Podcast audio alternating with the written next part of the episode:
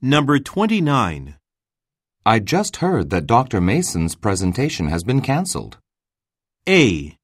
By what date? B. Try turning up the volume. C. Oh, I was planning to attend that one.